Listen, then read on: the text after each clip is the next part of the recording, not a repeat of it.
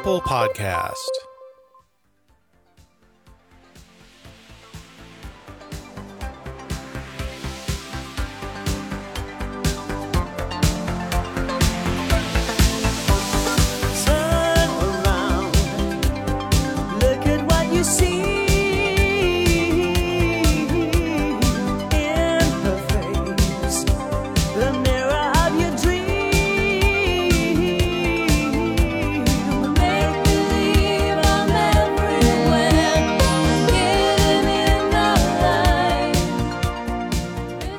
蛇吞象嘛，因为很小的一家公司，虽然是上市公司，但它体量不大，但是它是用资本的这个手法呢，并购了智慧汤逊，又并购了奥美这两家相当大的，而且当时在广告界就是两家，一个叫广告大学，一个是大卫奥格威这种大的牌子的，相对的又开始并购了很多其他的公司，就是有一点操作过了头了，嗯就就是我们现在讲，可能都几乎要碰到资金断裂的问题了。所以他几乎这个公司当时如果没救回来的话，有可能当时就破产，也就没有今天的 WPP。但是你们没有考虑过，比如说在呃 WPP 内部，在一个大的广告集团内部实现这种改革吗？因为你们毕竟也有巨量的资源，也有这样的资金，而且您不是一个中层，你你是 E CEO，呃，严格讲起来啊，我刚刚讲的 WPP 有三个十年嘛，其实 WPP 第三个十年如果能够保持它在第二个十年的那个创新的那种那种氛围，然后继续的创新，拥抱科技，把科技带进到这个集团里面，我我觉得可能就可以做到像你刚才这样讲的。所以，所以这个这个创意节，我觉得开始慢慢在过去这两三年吧，有一点点，就是让来参与的人觉得，我我好像这是一个殿堂，我来朝圣的这种感觉。但是我来了之后，我我好像并没有觉得我在哪？我在干嘛？对对对对，我并没有觉得有被这种无远佛界的这种被感化、被 inspire，好像没有那样的感觉。这刚娜自己也知道。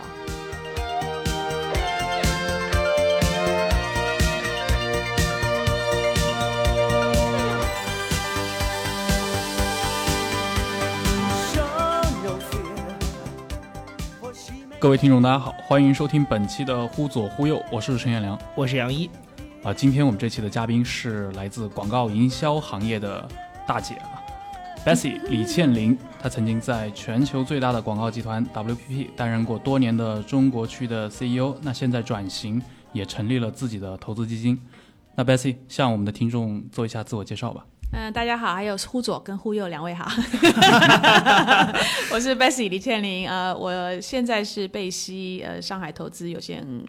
呃公司的这个创始人跟 CEO，但这个公司之前呢，我是 WPP 中国区的 CEO，那我在 WPP 那公司其实前后一共待了二十七年，这是我呃研究所就是学校出来了之后工作的唯一的一家公司。嗯，哦，我知道您是在台湾长大的，所以嗯您加入 WPP 的时候是当时是在呃，当时 WPP 是不是还没有进入中国大陆？那个时候已经进来了，但是呢，才刚刚进来。因为我加入 WPP 的集团的时候是一九九零年，对，那时候我就是从美国把研究所念完了之后回台湾嘛，开始找工作，那我就很想进广告业。为什么？因为广，因为我在学校念书的时候是念的是大学念大众传播，然后研究所念的是传播学，其实跟传播广告有一扯上一点关系啊。那个时候在美国的时候呢，我们就会看这方面的这个我们叫 trade publication 啊，就这行业的这个杂志，然后就谈到哎广告。广告公司、广告代理商好像是一个很有趣的行业，而且那时候就是 A E A E，，你们可能两位都有听过。哎，你们这么年轻，哈哈。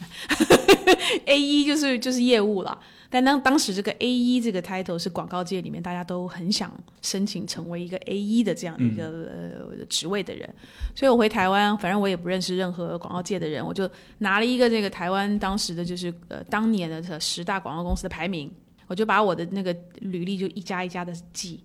然后 WPP 当时旗下的叫智威汤逊广告公司，就 JWT 第一个联联系了我，就找我进来做 interview。然后他说：“呃，你申请这个 A 一啊，我们现在没这个缺，都满了。但是我们一个叫 M 一的缺，叫 Media Executive，A 一叫 Account Executive，M 一叫 Media Executive。他们说，我看你呢，那学校念的都是跟传播有关的，其实你这个好像还蛮适配的，你要不要考虑一下？那我就说好啊，我反正也需要工作嘛。所以我就是好，就我就这样一路就这样踏进去 WPP，然后从 media 的这个最最低最低的职位吧，就是我们现在讲的 media planner，就从那边这样做起来。嗯嗯一九九零年，就我印象中那会儿，其实 WPP 收购智慧汤逊也就是八六年的事情嘛。八五年开始借壳嘛，对的，对的，然后八六年就开始进行了一连串的这个我们先叫资本运作了啦。对，收购的智慧汤逊就像你了解的，还有时候就收购一个更大的叫奥美。嗯，今天智慧汤逊那个现在已经是又换了名字了。啊，对，对 我们当年加入的那个名字没有了。嗯，所以那会儿的就是九零年时候，您加入智慧汤逊时候的整个 WPP，跟今天我们提到 WPP 印象就是一个全球最大的广告集团嘛。嗯，它这个你还记得当时它大概在广告版图中是一个什么样的位置吗？那会儿它就已经是今天这个地位了吗？我觉得当时还没有今天这个地位，但是他当时就是我觉得就是在一个在上升的一个运势吧，你可以这样讲。因为呢，他是八五年的时候借了 WPP 这个壳，呃，就是 Martin Sorrell 就说呃马丁爵士借了 WPP 这个壳，然后开始我们现在讲的叫资本运作的这个手法，开始搭建这个传播营销的这个王国嘛。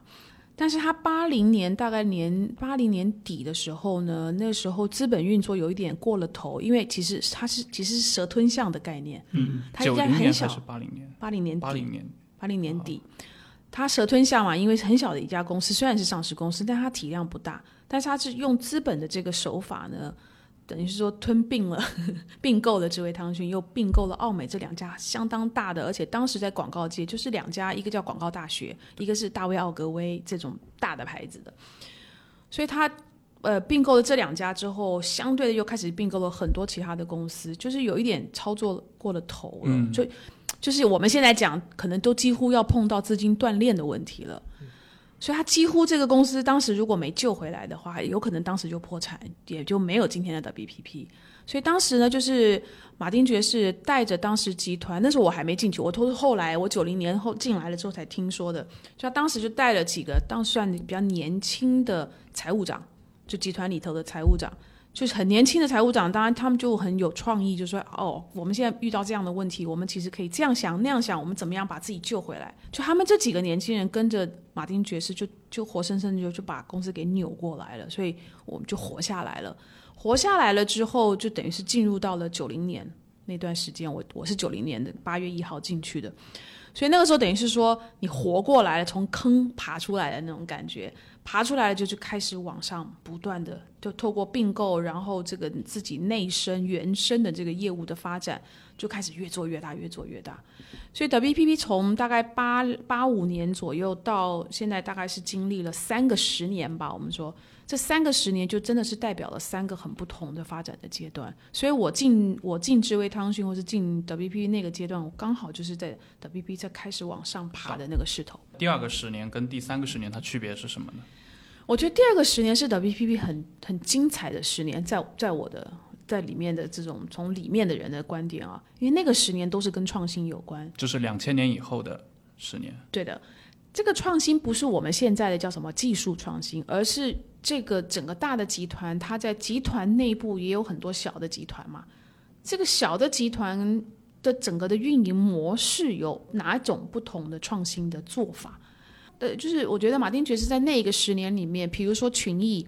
群艺是一个做媒介策划跟采买的小集团，在群艺里头。所以群艺的结构呢，就是群艺下面的四家媒介公司是直接汇报给群艺的，所以它是有上下属的关系。然后呢，采采购是集中在一起，整合在一起，但是客户服务这四个品牌还个别存在。但是后台财务啦、IT 啦、人事行政是全部都整合在一起的，所以这是一个组织架构。但同时呢，有另外一个集团里面的架构是专专门在做呃研究调查啦，叫做 Kantar 凯度，中国好像他们的注册名叫凯度。他们的模式就不是这样的模式，就凯度没有一个所谓的母集团，是所有下面的这些子公司直接汇报的，它是算一个类似像算平行吧，它是一个松散型的组织的这样的概念。然后你又有奥美，奥美的三百六十度，奥美其实很早就在谈叫我们叫整合营销的概念，所有东西应该整合在一起。所以，所以奥美下面呢，所有就是叫做奥美公关、奥美广告、奥美奥美线下营销、奥美什么什么，都是奥美、奥美、奥美。那群益下面就不叫不叫什么群益群益什么的，所以奥美又是另外一种形式。所以其实 WPP 在第二个十年里面，它其实是进行了很多这种很有趣的在组织结构架构上面的创新。其实 WPP 这样的一个创新是是那个哈佛商学院曾经拿来当做案例，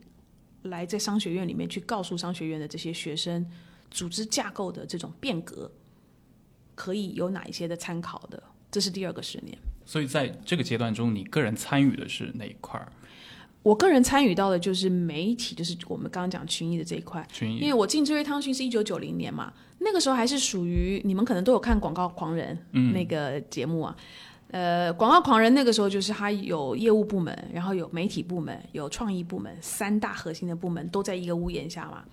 所以我我加入智慧汤讯的时候，当时也就是这样的架构，所以大大大家没有分家的，所以所有都是整合在一起的。然后一九九五年，WPP 决呃决定要去做一个实验，就是媒介采购其实是跟量有相关的，所以媒介采购能不能够我在集团里面的几个大的广告公司下面都有媒介，我能不能把它整合在一起？可是这个这个新的模式呢，它又不好一下就全全球铺开来，所以它其实找了台湾做它的测试的市场。哦，所以台湾是从一九九五年的时候呢，他先把媒介里面又有分媒介策划跟采购嘛，所以他在台湾就先把采购从智威汤逊还有奥美这两家大的广告公司的媒介部里面先剥离出来整合，成为传力。那当时的传力是没有英文名字的，他英文名就叫就叫川力。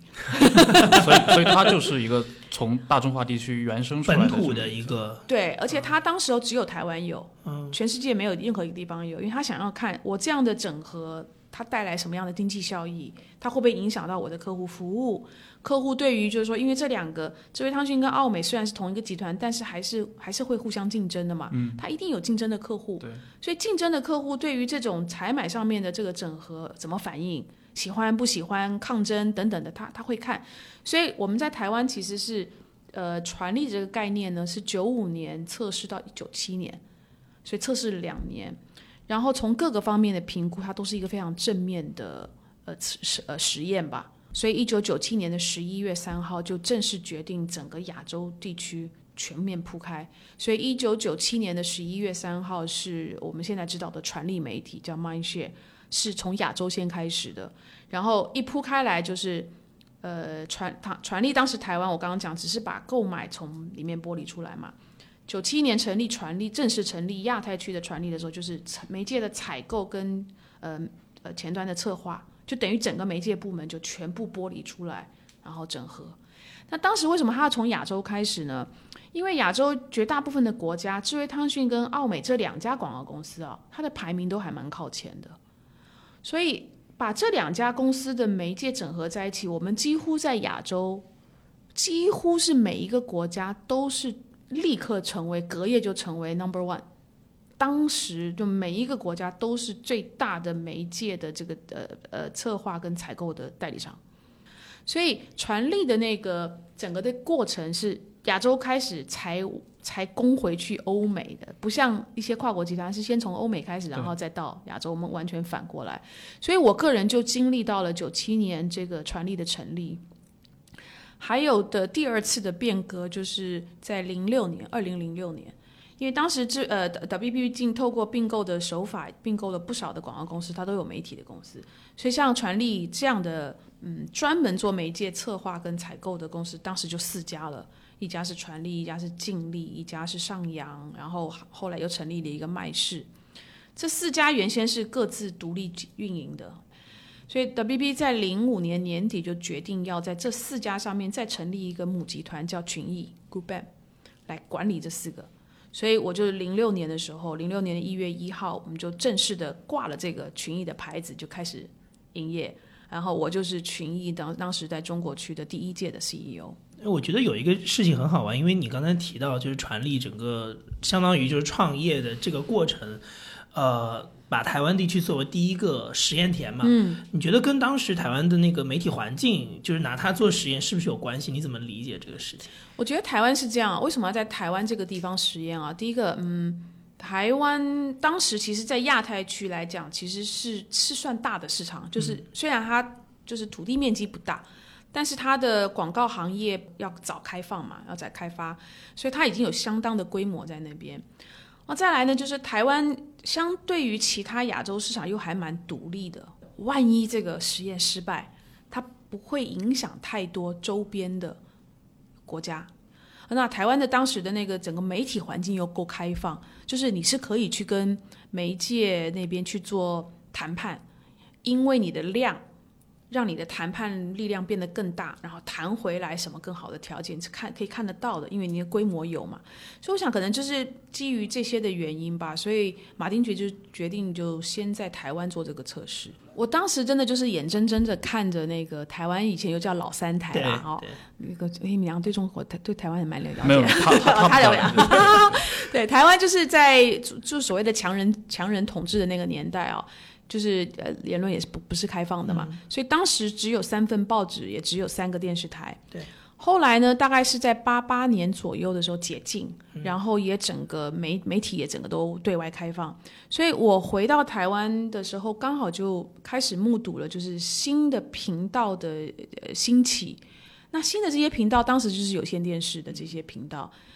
那你现在去看台湾，如果你去台湾，你随便住一个酒店，你有这电视频道可能有一两一百多多个频道，都是从那个时候开始慢慢慢慢起来的。嗯，所以这些新兴的频道呢，他们不是他们不是党营，也不是政府的事业，所以他们在内容上面的这种尺度就放得很开，然后可以尝试各种不同的综艺节目啦，呃呃骂政府的节目谈话性的节目啊，对对，对这都是在那个时候。然后像什么张小燕的什么什么什么综艺一百啊，王伟忠啊，这都是从那个年代就是有了这样的市场给到他们去 play。嗯，所以我就是眼睁睁的看着这些新的频道去颠覆了原来旧三台的那个整个的市场。那旧三台，因为它当时它还是属于国营的，就是我们这边的像央企啦、对。国企，所以它有很多是绑手绑脚的这种变革，它没办法做的，所以真的就是市场就很很快的就一面倒，就往新的频道这边倒过去。所以现就是你现在看到台湾的频道的局面，就从那个时候开始建立起来。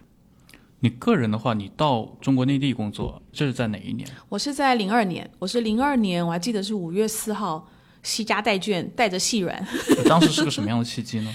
我是这样，我是我是在应该是在零一年的时候，我就感觉，因为台湾当时就市场已经很成熟了，广告市场很成熟了。然后呢，该有的新的这种就是说广告的呃品类也都有了，包括游戏都开始做广告了。所以当时的市场很成熟的情况之下，就是你在竞争上面，就是呃，尤其代理商跟代理商的竞争，就是我我们那时候叫呃保证收视点的购买啊，我比他便宜十块钱，我还是就可以拿得到生意，就是已经成熟到那种程度。那当时因为我才三十出头嘛，那我就觉得我我也还是可以继续在台湾待，可是我感觉我好像因为成市场成熟，你能够玩的东西越来越来越少了，所以我那时候就开始往这边看。然后当时我知道是呃传力上海在找呃 managing director，就是等于是我们叫 office head 啊。然后找了大概有六六七个月吧，一直都没有找到人，所以我就问我亚太区的老板说，我我可不可以我把手举起来，我可不可以被考虑这样子？他们当时没有找我的，一开始没有找我的原因是因为我当时我小孩才两岁多，还不到三岁，他觉得我不太可能会动异动，所以根本也没问我。所以当我把手举起来的时候，他们就说：“哎、很好啊！”就我还记得是零二年的二月，我就飞来上海做 interview。当时中国的中国区的 CEO interview 我，然后呢，我 interview 完回去就正式 offer 我工作，然后我就五月四号就整个全家就搬过来，我那女儿才刚刚满三岁，所以你之后就是直接来了上海。嗯，呃，那会儿的上海，包括整个的广告环境啊，跟你的这个认知，有时或者跟当时台湾地区的对，你市你场比较说台湾很成熟了嘛？我觉得当时呢，呃当然就是呃，还就呃呃，当时我来的时候，整个媒体环境让我回想去回想到台湾以前那种老三台的那个时候啦，你知道？就是所有的媒体都是党营的、国营的等等的，所以还没有完完全全的开放竞争这样子，所以大体的环境是这样。当时上海的生活环境跟现在就完全不能比。当时只有一个机场，就是虹桥机场，而且是现在虹桥的 T one，没有没有 没有改装潢前的 T One，很旧很旧。然后当时也只有一条高架，就是延安高架。所以那时候我来的时候就觉得，哇，这个从城市建设来讲是比较落后的。但是为什么要来？因为我我非常清楚中国的潜力非常的大。然后我来的那一年刚好是世界杯足球赛，嗯，对，嗯日韩世界杯是的，你知道吗？那一年是让我感觉到哇，感受到大国家的那个参参与国际盛事的那种感觉。就是我当时是有我的同呃呃我的员工要愿意请假回家看足球赛的，嗯，哇，这个我没有感受过。我就说你不要请假，我们就是那天就是有关键的那场踢的比赛的时候，我们下午呢所有的人都在大会议室，因为当时上海办公室也就九九十几个人，不多。我就说我们下午我们就大全部的人都在大会议室一起看球赛，然后我订肯德基呀、披萨哈啊，那是我们客户，我们就一起看球赛。因。为那年正好中国队还出现了，是的，就是因为中国队出现，鲸吞九弹，对对对，然后严世铎说你们赢得了全世界的尊重，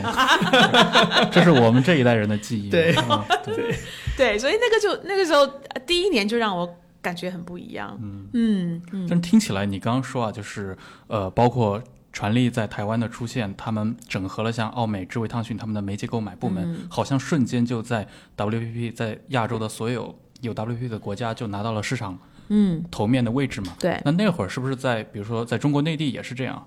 如果只是看大 Four A 里面，传力是大的，但是如果比起整个中国大陆的这个市场来比的话，整个 Four A 可能也只占整个市场的大概百分之二十不到。现在呢？我觉得现在也是差不多。中国大陆最让人兴奋的地方，就是有非常多的就是自主的品牌也很大。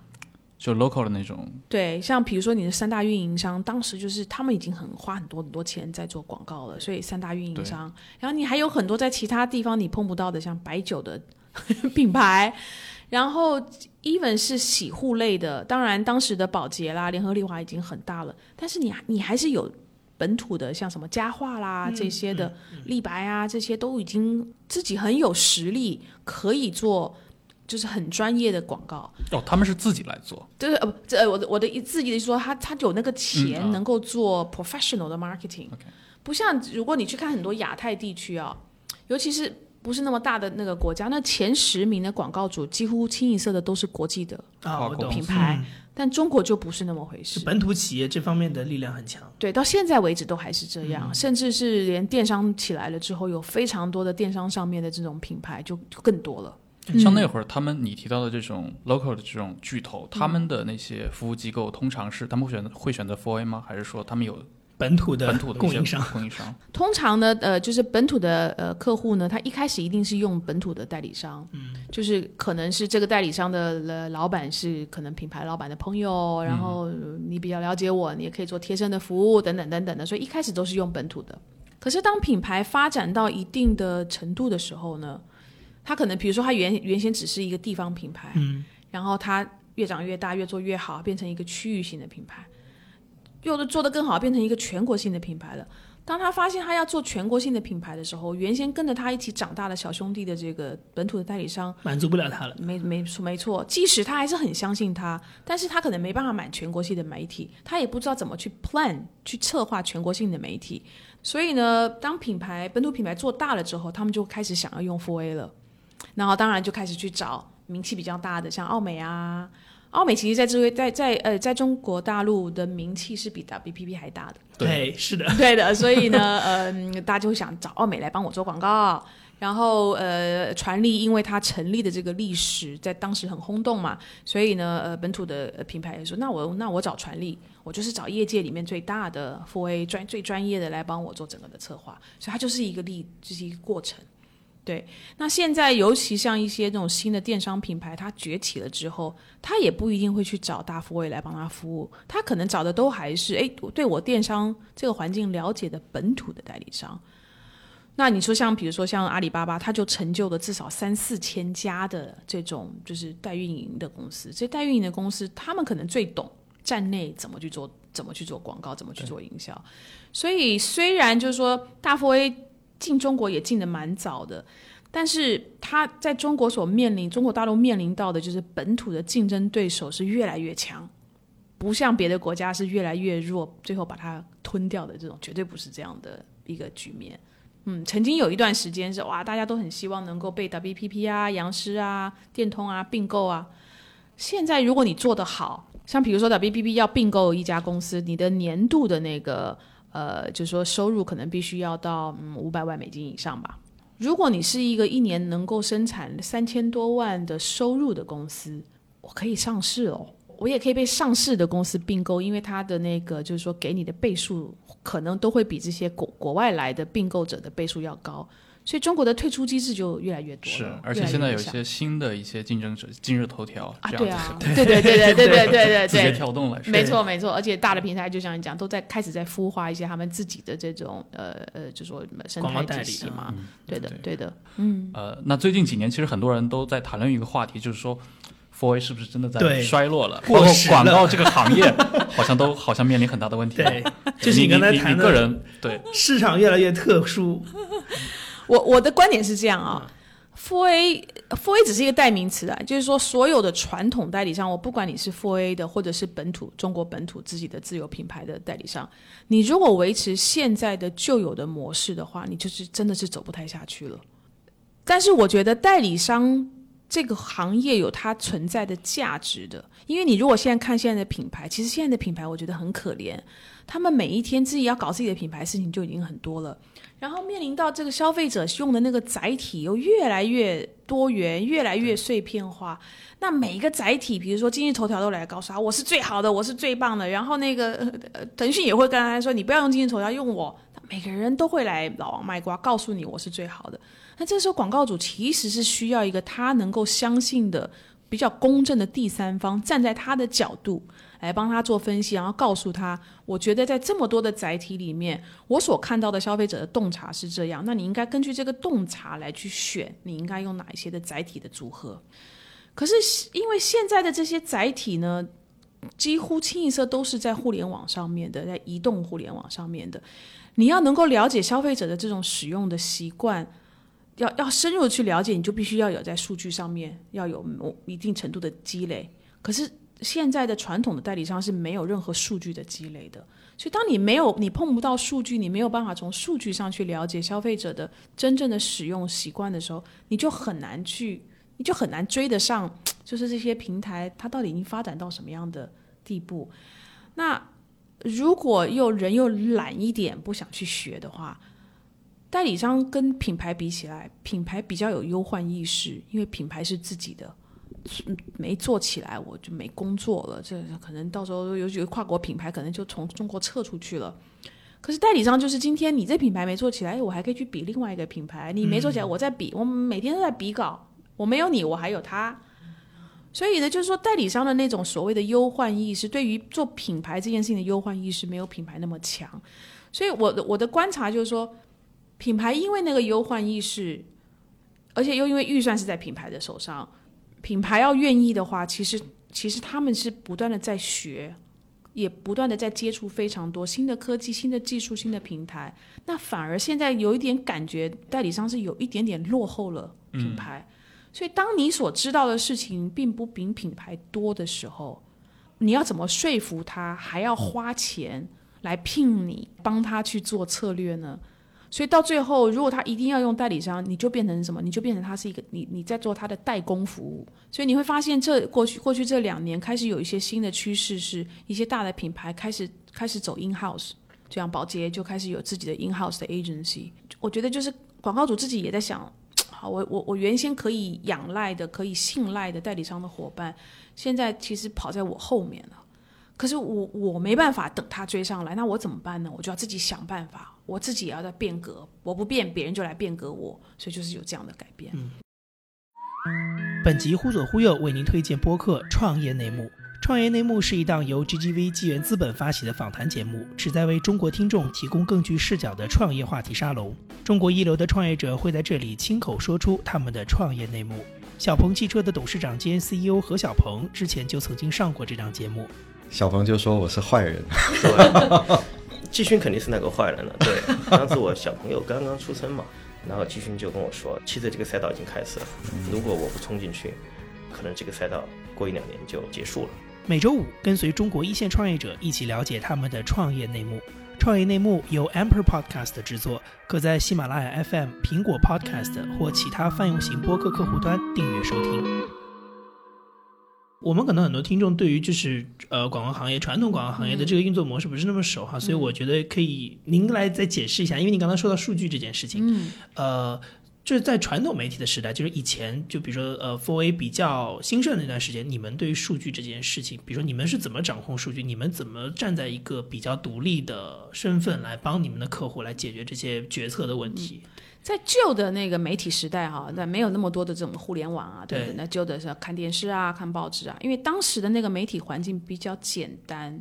比较容易掌握。比如说我我们今天要去了解消费者洞察，那就是用以前的形式，就是去做访问啊，电访啊，focus group 啊，focus group 就是一个房间里面找十个消费者，然后我办好几场，让他们深度的去跟我去聊。那因为当时消费者能够接触到的东西也很有限，他能够用的载体也很有限，所以你大概问了一段时间，你就可以大概知道哦，我可以用什么样的方式来触达他。然后那个时候的消费者，他的你他你去看他整个的呃消费的，我们叫 path to purchase 啊，都是消费的这个历程啊。我从看到广告为止，从看广告那个时间开始算起，到我真正有时间进到卖场去买东西，我中间可能有好几天的时间。可是现在的消费者就是他看到了，他可能立刻就立马就做决定，立马就去买，你就没有那个转化的那个 window，那个、那个空空就什么空窗期这是空窗期可以去影响他了。嗯所以在旧的旧的那个时代呢，你用旧的方法就可以很快问出洞察。可是现在的消费者，你去问他，他可能跟你讲的，跟他实际做的有可能是两码子事啊。因为没有消费者是他会自己会去记记录嘛，就是我今天是先在这个地方看到了这个广告，看到了这个广告之后，我点击了打开来到了这个网页，然后我再从没有人会自等你己去跟等你问他全忘了。对，他说哦，好像是这样，好像是那样吧。所以，所以你你在这种新的环境里面，你再用旧的方式去问，第一个消费者自己也记不清楚，因为他用的东西实在太多了。所以当他记不清楚，他可可能给你的答案就不够正确。那所以你就你就抓不到那个那个洞察出来。那你洞察抓的不对，你的策略很可能就定错。嗯所以你刚才提到那个数据，是因为现在比如说大量的数据是掌握在呃新媒介自己手里，它不会靠开放给市场来供你们做参考或者判断。当然，大平台有它一定有它保护用户隐私的这个必要性，所以它会保它会保护这些数据。但现在第一个大平台自己也开始越来越开放，在不泄露用户隐私的前提之下，他愿意把用户的行为数据拿出来去做去做跟大家去做合作。可是其实在中国就跟美国一样，其实除了大平台之外，市场上有一还是有非常多能有就是自己有能力透过要科技的方式去开始累积消费者的行为的数据、行为模式的数据，他也不一定知道消费者是谁，是但他知道行为。我们在做广告，我只需要知道行为，因为我没办法去做到一对一呀、每个广告都是一对一，不太可能。当 f o 手上没有这些数据，然后他又没有找到一个方法跟跟外面的数据公司合作的时候，就是我刚刚讲的洞察可能已经失真了。哎，但是你们没有考虑过，比如说在呃 WPP 内部，在一个大的广告集团内部实现这种改革吗？因为你们毕竟也有巨量的资源，也有这样的资金，而且您不是一个中层，你 你是 CEO，呃，严格讲起来啊，我刚刚讲的 WPP 有三个十年嘛，其实 WPP 第三个十年如果能够保持它在第二个十年的那个创新的那种那种氛围，然后继续的创新，拥抱科技，把科技带进到这个集团里面，我我觉得可能就可以做得到像你刚才这样讲的。可是我觉得第二第二到了第三个十年呢，我我觉得是有有有一点点，就是因为可能太成功了吧，就那种得失心可能会更严重。嗯，所以其实比如说我虽然我是 CEO，但是因为它是一个跨国集团，所以你要做所有的这种基本的这种模式上的变革，你还是得要跟总部那边去汇报。所以当我去跟总部汇报，比如说我我在做 CEO 的那那那四年里面呢，哦，花了非常多的唇舌去建议的 BPP 成立电商的公司，因为我们不做电商运营，可是客户的电商运营都在外面，都在 TP 的身上。可是我们最终是帮客户去做整个营销的策略的打理的，你你怎么可能不知道电商运营这一块呢？啊，我花了很多的唇舌，终于让他他们同意，我们去成立了一个电商的公司。然后呢，又花了我另外一个一年的时间，就是呃说服 WPP 能够跟我刚刚讲的那个移动的数据公司能不能成立一个合资，因为我们没有数据嘛，但是他们又没有客户，他们希望用我们的客户，大家就那个电商公司成立了，它就是一个非常失败的例子。因为呢，虽然成立了一个能够做运营的电商的公司，可是你们都很清楚，电商不是只是运营一件事情，它可能所有的这个前端的这个呃消费者的了解啦，然后它在运营的过程的服务，它在呃站内站外的广告的投放，这些都是一体的嘛。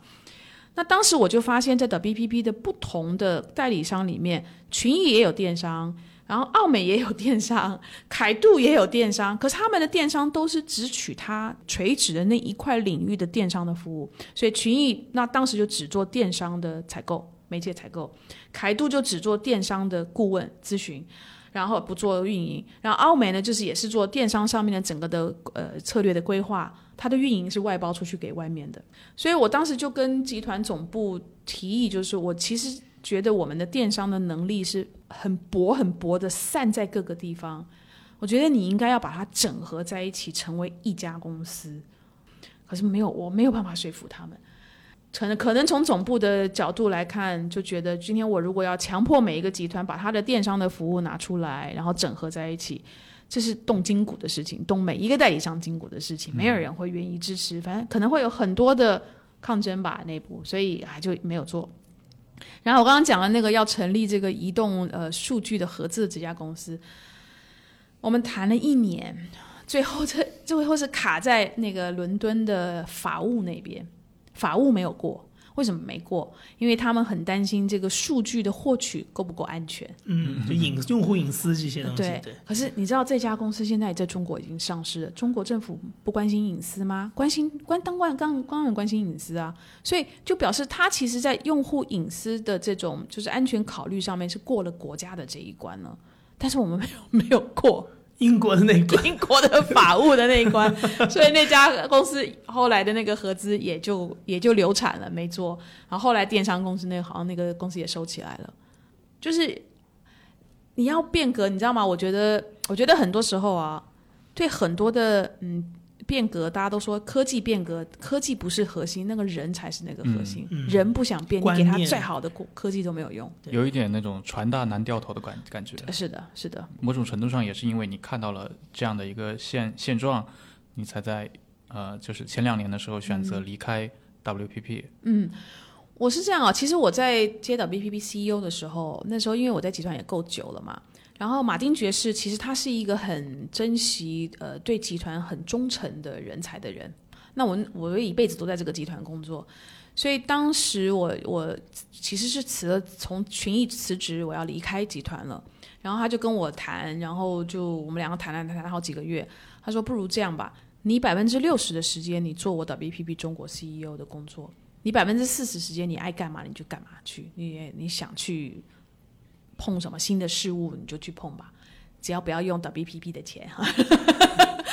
那所以呢，我我当时就跟跟他有了这样的一个协定，所以我其实是从二零幺三年的四月一号到我离职二零幺七年的四月三十一号这四年当中的时间，我其实 WPP 中国 CEO 是一个 part time 的嗯 CEO。那我那另外呢百分之四十的时间呢，我当时对市场的观察是，中国是不缺财务型投资人的，有钱的投资人非常的多。可是如果来到像我们讲说这个 marketing 这个领域的新创的这种科技公司，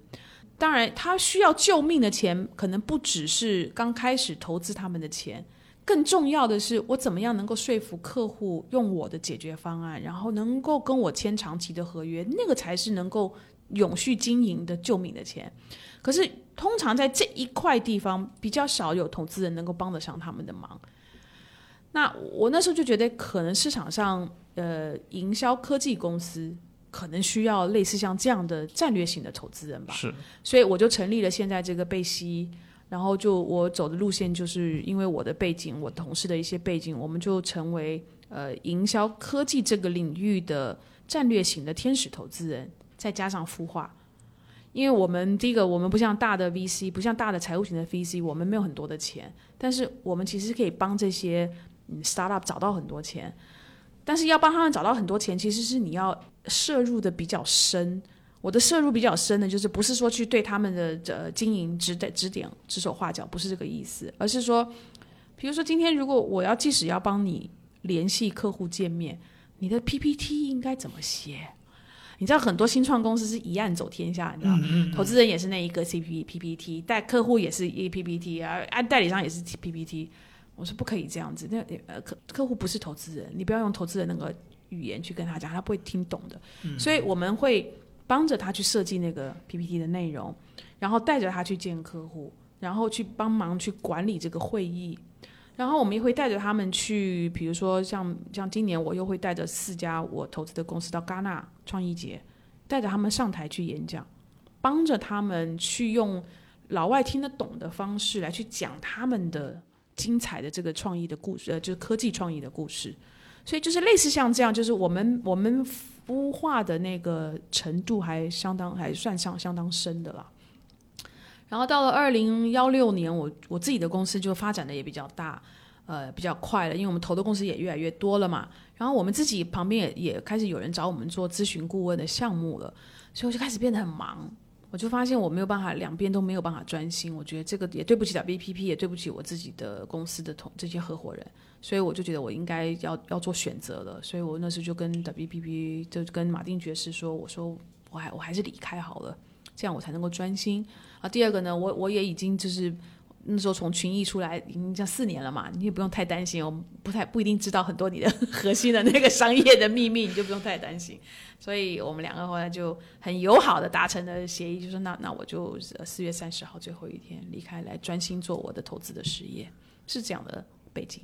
呃当然，我觉得好像时间时间上也挺巧合的，嗯，好像应该是你离开不久了，那个 Martin Sorrell 爵士也也也离开了，对吧？对对对，我是、啊可能可能中国人更熟悉的是他的另一个中文名啊，苏明天爵士。呃，对对对我是呃幺七年四月三十最后一号最后一天嘛，他应该是幺八年的四月，就是开始这个跟集团呃的这个整个的事情对开始发生，对，差不多一年之后，嗯。那么你从一个这样的一个巨头的啊 CEO 的位置，来到了一个 VC，呃，在投资人的视角观察这个行业，同样一个行业，你觉得你的呃很有有没有一些想法上的改变，或者对有对行业有一个重新的认识之类的？我觉得是这样啊。以前在大集团里面，因为大集团就是人才很多嘛，而且它就是一个很大的机器，所以它就是一直会很稳定的去运转。那出来自己创业，还有帮助这些创业的公司呢？第一个我就发现，很诶因为公司很小，你就什么事情都要做，你就发现，哎，以前因为你在大集团里面养尊处优惯了，有些事情你不一定知道，你出来发现啊，原来是这样啊，原来是那样。自己挽起袖子来，自己下去操作的，你你就会又又开始一些一些以前知道，又开始很熟悉的回来了。那第二个呢，因为你是自己创业，自己有那个创业的那个那个经验哦。你你现在去跟大集团去谈什么改革啦、转型啊，你你会比较知道怎么个谈。你会发现很多大的集团，尤其是我觉得很好笑的，很多大的集团经常挂在嘴边的，除了转型这两个字以外，还有就是我要颠覆。我我我上个礼拜才去了，呃呃，就是我在伦敦做呃读懂的那家上市公司的一个内部的像一个百夫长会议吧，我是里面的这个演讲嘉宾之一。我就跟他们讲，我说大部分的大企业在讲颠覆的时候，都是我要颠覆这个行业，我要颠覆我的竞争对手，很少会说是我要颠覆自己。但实际上，你应该先颠覆你自己，再去谈你怎么去颠覆这个行业。所以我我自己出来去做了创业，有了这样的一个经历，然后我在看我们投的这个创业的公司，那个那个辛苦的那个那个历程，再我回来回头来去跟这些大的集团在谈创新，在谈转型，我比较知道我在讲什么。我有那我有那个体验。然后我因为自己创了我自己的公司嘛，所以当我在跟这些创新的公司的创始人在谈创新的路程有多辛苦的时候，我是很清楚的，因为我们自己也是这样苦哈哈的过来的。因为我呃我公司除了我以外，我们还有还有另外十四位同事，他们其实都是都是大集团里面的人才，他们都是降薪降的很厉害加入我的团队的，所以我们非常了解那种在财务上面的那种压力，你怎么样把它控制到，就是你能够承受的程度。你要做的一些新的事情，你要把你的每天运营的成本降到最低。你在干嘛？你在买你自己的时间。所以，你如果有投资人一笔钱，比如说第一笔投资进来是一千万好了，你一千万如果能够分三年的去用，你就有三年的时间去测试你的那个商业模式。可是，如果你一开始就是豪华创业，哇，大家拿了钱了，我们涨薪水，然后搬到 A 级的办公室，那个一千万可能一年半就烧光了。那表示什么？表示你只有一年半的时间可以去去证明你的商业模式。这只这个就是一个 trade off 啦。下周好像你就要去到戛纳，嗯，带而且是带你们的 portfolio 过去，嗯，就是戛纳创意节是吧？对，刚刚创意节以前叫广告节，现在叫创意节，就是只是讲广告节太太狭隘了嘛。是我其实我刚刚还想问，因为我们刚刚也聊过了嗯嘛，广告这个行业本身也面临很多新的一些，是呃尤其外来广告行业以外的一些颠覆或者一些入侵吧。对的我一直很想知道，就是传统的戛纳广告节，它对我的一个印象就是那种高大上的 TVC 啊，然后你知道吗？就是我我其实我一直很好奇。作为一个广告节，它是否真的能够跟得上整个行业的变化？嗯那从你的角度，好像它也在有一个这样的一个改变。对它其实是面临蛮大的挑战的，就像你讲的，因为整个的行业在变革嘛。那第一个，我们先从来参加呃戛纳创意节的呃呃公司来讲好了。以往啊，几乎都是清一色的代理商或就就是客户，还有，但是过去的这个大概三四年，我发现呢，什么艾森哲、嗯、IBM、PwC、呃麦肯锡都来了。然后呢，科技公司也来了，谷歌、Facebook 大平台的来了，然后小的创新公司也来了。所以它其实为什么？我觉得它它改这个创意节是有道理的。以前的叫广告节，它真的就很狭隘，但那就是传统的模式的或者传统的环境嘛。现在等于是说创意无所不在，科技里面也有非常多的创意。所以呢，他现在都是他参与来的这个来参与的这些的嘉宾、讲演讲嘉宾也好，或者是说就是观众也好，真的就来自四面八方，所以开始慢慢慢慢更多元起来。可是呢，它的内容是需要被自己要变革的。它有很多的模式受到挑战。第一个呢，就就像你讲，它很高大上，它很贵，它的门票一张门票要三千多欧元，不便宜。这个门票指的是一家公司还是有一一个一个个人一个人？一个人，你一家公司要派十个人，就要买十张门票，而且他这个三千多还是基本的门票、哦，他还有那个最贵的是七千多欧元的。那在以以往的那个就是呃，比如说大富 A 啦这些广告公司的，就是说生活日子很好过的时候，最顶尖鼎盛的时候，哇，很多的广告师都来，很多人来，然后他们也带客户来，然后客户也会愿意花钱来，然后谷歌也来，Facebook 也来，谷歌就会包一艘船，然后带着你们到到近海那边去办 party 做演讲，然后办完了再帮你再帮你送回来，就那个全盛时期就是非常的热闹的。可是呢，戛纳当时因为它叫广告节，所以它绝大部分的这种 contributor 就是收入的来源是来自这几大广告的集团，WPP 啊、杨狮啊等等。电通之类对的。所以当这几大集团在过去的这四五年开始自己也面临挑战的时候，他也开始在削减他的这种预算。好，第一个来的人就越来越少了。然后我还记得杨狮是在前年，前年宣布他有一年的时间不允许他的集团的任何公司去参与任何的什么大的论坛啦，像包括戛纳在内，你这一个集团哦，通通不准参加。然后 WPP 也在削减他就是来参加这个戛纳呃创意节的人数，所以这一下子就是人来的人少非常的多，大家也开始在怀疑，就是说在台上演讲的这些的内容，第一个参展的作品很多时候就飞机稿，就是他做这个案子目的就是去拿奖。参展，对，所以他不是一个真正的 campaign。好，那所以那个参展的那个 quality 就开始受到很多人的质疑，这是第一个。那第二个呢，在戛纳在台上演讲的这些的内容，呃，开始很多的呃很多的广告公司会会邀请名人来，像威尔史密斯啊，啊什么 Taylor Taylor Swift 啊、来讲但是讲的都是他们自己的这种创意的全源来自哪里，灵感来自哪里，可是都不一定跟邀请他的代理商有关系。嗯，所以，所以这个这个创意节，我觉得开始慢慢在过去这两三年吧，有一点点，就是让来参与的人觉得，我我好像这是一个殿堂，我来朝圣的这种感觉。但是我来了之后，我我好像并没有觉得我在哪？我在干嘛？对对对对，我并没有觉得有被这种无远佛界的这种被感化、被 inspire，好像没有那样的感觉。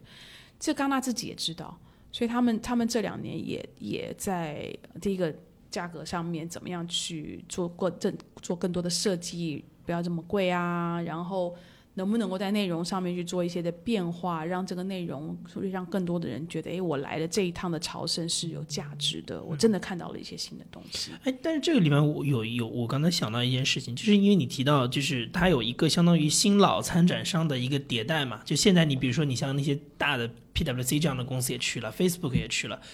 但听起来好像，如果它是一个就创意节本身是一个平台的话，它其实只是站在舞台中央的人发生变化。可是你刚才其实整个这个故事讲完，我感觉这个舞台是在变小，它这是两个概念的事情。所以你觉得它到底是主角换了，还是说舞台其实也在变小？因为舞台变小，可能意味它背后的这个广告行业，不管是新媒体科技的广告，还是传统的广告，都在收缩嘛。它其实舞台是有一点点变小的趋势的，像我记得它以前有分主论坛，然后它有分这个呃呃大健康的论坛，有分跟内容相关、内容营销的论坛，然后有科技创新的论坛。我记得他比如说科技创新的论坛第一年办的时候，那个场地就是满满的，嗯，然后参展的人很多。第二年办呢，就有一些空间没没租出去了。然后、去年就是把科技创新跟什么大健康跟主论坛合并成一个论坛来办了。所以这个背后是不是其实透露的是，就是全球的广告营销这个行业本身在收缩？大饼还是继续在成长，但这些钱跑去哪里？对，跑到了一些新的科技公司，不一定是像脸书、Facebook。脸书、Facebook 它只是一个投放的载体嘛，对，但是这个投放载体上面这个内容怎么形成的？网红其实很多时候也是，就是也是也是集体采买的这个概念，谁在做这件事情？很多都是这些小型的代理 MCN 对 MCN 很多是小公司，可是你知道这些小公司，他他哪去得起戛纳、啊？对，一张门票三千多欧元哎、中国的很多这种这种新创的公司非常的精彩，但是你一跟他讲去戛纳，第一个要飞很久，嗯，机票的钱，然后戛纳因为那一段时间它的住宿费不会便宜，对，你用呃 Airbnb 也不会便宜的，然后你还要再买一张这个门票去，这整个加起来那个那个投资钱不少，所以很多很精彩的新创的公司，我觉得戛纳如果要让它的内容越来越精彩，因为产业在变，他应该想想什么方法让这些新的公司是在经济上面是能够来参与这个盛世的，否则的话，现在就变成了一个很尴尬的现象，就是说。很有钱的那一方以前很有钱，现在家道中落，钱越来越少，买不起那么多门票了，所以人人数在减少。可是新就是新起来的这些还没有叫新富了，他在他在经历到在走到新富的那个过程当中，对他来讲每一分钱要花在哪里，要花在刀口上的，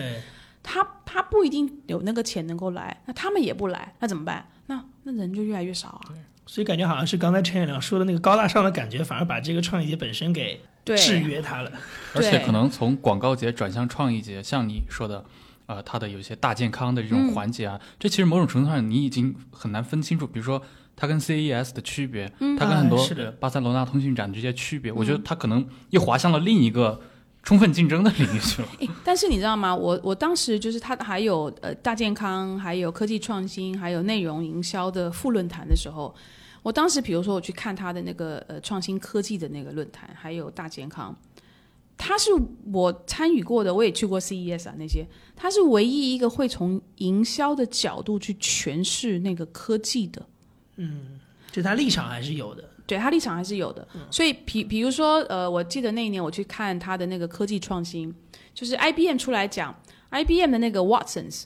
呃，IBM 呢，就是那一年他把美国的那个天气频道给并购了。嗯，那他并购下来之后，天气频道就是 Weather Channel，就像我们的墨迹天气。其实他为什么要并购那家公司呢？因为那家公司背后其实是有非常非常多的数据的。什么数据？环境的数据。对。天气，然后空气污染的数据，然后这空气污染的数据就会跟比如说这个呃过敏源这些都会牵牵连在一起。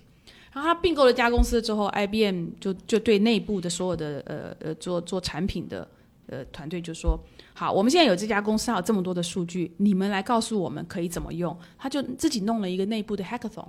就黑客马拉松。然后呢，就有一组人呢，四个工程师，三个工程师有哮喘病。OK，他们就觉得，哎，你知道哮喘的那个吸呼吸器啊，一到到到当时为止都还是旧式的，嗯，就是它不是 IOT 的概念，没有 IOT 的概念，没有物联网的概念。那他们就觉得，哎，这个呼吸器如果能够跟呃天气频道的数据做结合，比如说我把他们就做了一个原型啊，就是把那个呼吸器呢用 IOT 就是物联网的概念加了芯片在这个里面，所以它每一次就是说发病的时候要拿起来呼吸的时候。它就会跟当时在你附近的所有的空气啦、天气的指数去做匹配。久了之后，它就会知道你在什么样的环境，当你的某一种就是过敏源的成分比较高的时候，你的发病的几率就比较高，它就可以事先给到你一个警讯。嗯，或者是说我今天要要出差，比如说我要我要我今天要去波士顿出差，我就可以到他的网站上面去告诉他，我在那一段时间会在 Boston。那你知道天气不都有预测吗？对。所以那个天气的预测的指数，很多的数据回来回来告诉你，你在波士顿那段期间呢，你的这个呃哮喘的那个呃发病的那个病，就是那种污染源概率可能会高，或是可能会低。如果可能会高，你可能要多带一个那个呼吸器，你就是要有紧要有准备。就当时他们内内部的这个黑客马拉松当然就获奖了嘛，然后 IBM 就把这个这个还有这个团队呢，就去找那个中美史克，就跟中美史克谈，你有没有兴趣跟我们出？一起出一个呃物联网概念的这个呼吸器，然后然后他在现场讲这个时候，感觉好像这个是一个 CES 的东西，对吧？但是他就会告诉所有的跟医疗相关的品牌，就说当它是一个 IOT 概念的时候，物联网概念就表示它后台它一定有一个后台，或者它是一定有一个小消费者的界面是跟消费者接触的，在这个界面上，其实你就可以做很多相应的相关度高的广告。他就会从营销跟广告的角度来去告诉你，产品的创创新带来消费者的使使用习惯的改变，它其实是有做 marketing 做营销上面的这种呃机会的。然后他会讲到，比如说，嗯，有很多的像尤尤其像嗯 日本，因为它是高龄社会嘛，它有非常多的这种机器人的服务。它的机器人不一定是一个人形的，然后它可能是有一台机器是有一台机器放在桌上，是专门提醒老人吃药的。而且他的全部的药在里面，他就他就会帮老人，就是把所有他要的药的就打成，就是弄弄成一包一包的。到了吃药的时间了，他那个机器会发声音，然后就吐一包药出来，就让老人家来吃。你知道那个机器的那个上面就是有一个类，有点像我们 iPhone 的那个屏幕。嗯。所以在那个上面，他们就会说，像我们做这样的一个机器，一般的消费者有可能不一定买得起。这个时候，其实广告广告商的广告的花费。你其实是可以想，我怎么把广告费还给消费者？我用广告费的花的支出来帮助你，比如说这样的病患，或是你要照顾老人，对，拥有一台，嗯，就就他就他会用他会用这样的角度去帮着你去重新看科技。所以我那时候我那时候觉得，哎，其实戛纳从这个角度这样这样去看新的创新，我觉得挺好的。但就是说很可惜，就是来参与的。有一些很新的，你说像 CES 有一个那个 Startup Village 嘛，全部都是新的公司。那因为 CES 的进入门槛非常的低，可是戛纳进入门槛非常的高，你要来那个展位，可能就是要几万欧元，不便宜。那哪一个 Start Startup 公司能够出得起这样的钱？对，所以我觉得他他要想办法怎么去重新去看他那个设计，然后让更多这种非常精彩的在做创新的公司能够进到这个。那一个礼拜都在戛纳这个嗯小镇里面，让大家能够看到啊，其实有有人在做这样的新的工工作。那所以为什么我们连续几年每一年都要带我们投的公司去？就是第一个给他们一个机会去曝光吧。那第二个就是让别人知道，其实中国第一个我们不再只是知道山寨跟 copy，、中国开始有自己原创的创意创新出来了，我要让他们看一下。嗯，然后当然就是帮我们的呃公司能够制制造一些，比如说跨国的合作的机会。嗯所以也是你们买单吗？呃，因为那个你你知道啊，戛纳上台演讲啊，不是说你付钱他就给你演讲，他不是这么运作的，他是你必须要你就要投稿，就是你说我今天想要在你的戛纳的这个舞台上去做这个演讲，你要去写为什么你你是要讲什么，你的内容是什么，为什么你的这个内容值得我戛纳给你一个演讲的舞台，然后你每年大概就是在十二月底之前吧，全部投稿。然后戛纳呢，它的主办单位有一个叫做内容的审核的小组，这个内容审核小组就是过了他们的圣诞节、元旦之后，就开始一个一个的投稿件去审。那我们的对我们这些创新公司的这个呃呃价值在哪里？就是因为我们跟戛纳呃非常非常的熟，我们知道他们可能会从什么角度来去审这些内容的投稿，所以我们几乎每一年就是命中率是百分之百。就过去这几年，我们就带了不少的公司上去去做演讲，这个就是价值。所以这些你不用花钱就可以上台演讲，你要花的就是你自己的差旅费。所以今年去的这四家公司分别是哪几个嗯领域呢？呃，领域的是一个是我刚刚讲的那个芝麻科技做线下的这个消费者行为呃收数据搜查收集还有洞察的公司，然后还有一个是呃一个新的平台叫做 IM，它等于是把那个有点像网红的 eBay 的概念，哦，它把网红这样的一个买卖呢透明化，然后变成一个平台来运用，是不是也是一个粉丝经济？类似，但是他是他想要把透明这件事情做起来，做用然后用平台式的这个经营。然后呢，第三个是快决策，它是用呃呃就是呃叫做什么呃动态创意，再加上呃程序化购买的这两个元素加在一起去做线上的调研的方式，它是一个这样的一个创意公司。所以我我会带着这三个公司上台演讲。然后呢，我们还帮另外一家公司叫呃富哥科技，前阵子不是已经我发出来那个微信那个爆锅的那个不炸锅的那个叫贵了妈的那个平台，我们我们帮那个呃富哥科技也争取了一个在台上演讲的机会，就去谈就是媒介购买的这个领域里面。怎么样能够把透明这件事情做，用科技的力量把它做起来？所以就是这四家公司。OK。本集忽左忽右为您推荐播客《备忘录》。《备忘录》是一档由资深广告人 VisionLink 贝西投资协作体创始人 Bessie 李倩玲担任主持的谈话节目。你好，我是 Bessie 李倩玲，目前身份是一位投资人。过去三十年，我的职业生涯跨越海峡两岸，几乎都在和广告行销行业打交道，有幸见证了中国经济和商业模式突飞猛进的崛起。我想用这本备忘录记录我对周遭的观察，带您一同进入每一个正在发生的商业现场。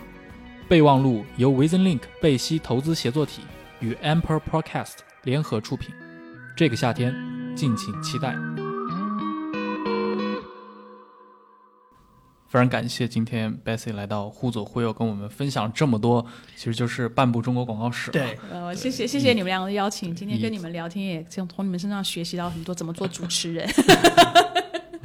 以及还是呃，请我们的听众敬请期待这个夏天的备忘录。对，对我前几天不是我们上一期许知远那期的话，已经发了他的吹浪了，但是很多人就开始留言，这到底叫什么？啊，对，那个字怎么写？对我后来突然哦发现，这个确实是你仅从声音上来说不太容易对，没有那个文字锁定。对对是，所以就一直要教大家，就是贝壳的贝，希望的望，对吧？谢谢谢谢谢谢，，那我们下期再见。好再见谢谢大家，谢谢。The Lord smiled down on me and sent an angel to love. You are my special angel, right from paradise. I know that you're